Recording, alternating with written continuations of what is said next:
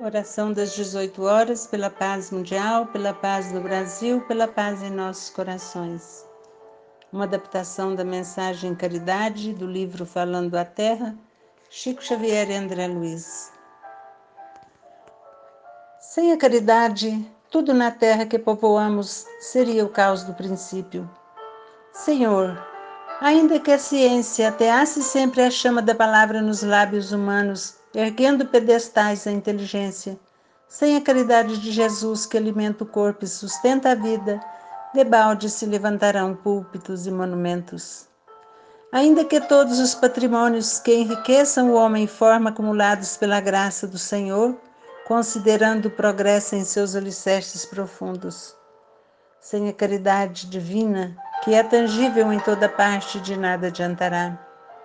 Desperta-nos para a caridade, pois ela é o ar que respiramos, a luz que nos aclara os caminhos, o grão que nos supre as forças, o pano que nos envolve, a afeição que nos acalenta, o trabalho que nos aperfeiçoa, a experiência que nos aprimora, Senhor.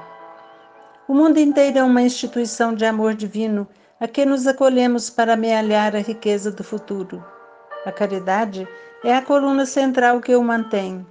Ajude-nos a compreendê-la.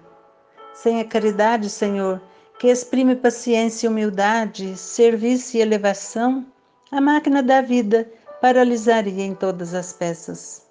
Sem a caridade, Mestre, os santos mofariam no paraíso e os pecadores clamariam desesperados no inferno. Os fortes não se inclinariam para os fracos, nem os fracos vicejariam ao contato dos fortes. Os sábios apodreceriam na estagnação por ausência de exercício, e os ignorantes gemeriam condenados indefinidamente às próprias trevas. Mas o Senhor sempre nos enviou bendita sentinela de Deus, através do anjo guardião do universo, e nunca relegou as criaturas ao desamparo, ensinando que a vitória do bem com ascensão para a luz é sempre obra de cooperação, interdependência e fraternidade. Sem a caridade, divino amigo, a estátua não desfrutaria o louvor da praça pública, sem a caridade do material inferior que lhe assegura o equilíbrio na base. A luz não nos livraria das sombras se a candeia acesa no velador não lhe dirigisse os raios para o chão. Através da caridade, mestre, o solo aceita as exigências do rio que o desgasta incessantemente, e com isto a escola terrestre permanece viva e fértil. A semente conforma-se com o negrume e a soledade na cova, e assim a mesa tem pão farto. Faça com que sejamos obedientes às normas da caridade, Senhor, pois a caridade exalta o sacrifício de cada um para a bem-aventurança de todos, e qualquer ensaio de felicidade é impraticável. Jesus, somos todos filhos da graça divina e herdeiros dela e para santificarmos a vanguarda do progresso, é imprescindível dar de nós mesmos em oferta permanente ao bem universal.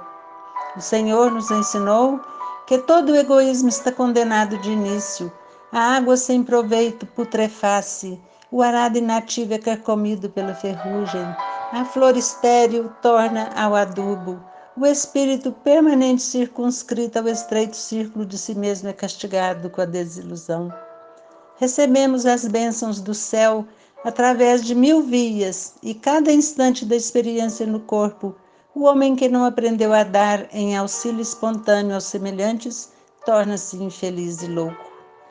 Por mais que multipliquemos palácios para administração e para cultura do cérebro, nada valerá enquanto a porta do coração não se descerrar ao toque do amor fraterno a guerra será o vulcão espiritual do mundo devorando a paz e a vida. Podemos até descobrir preciosos segredos da matéria e entoar cânticos de triunfo no seio das nações gloriosas na terra.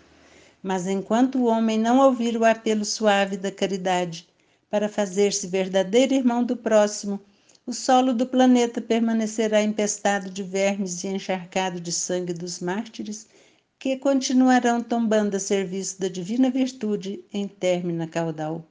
Ensina-nos, Senhor, a caridade, Senhor. Ensina-nos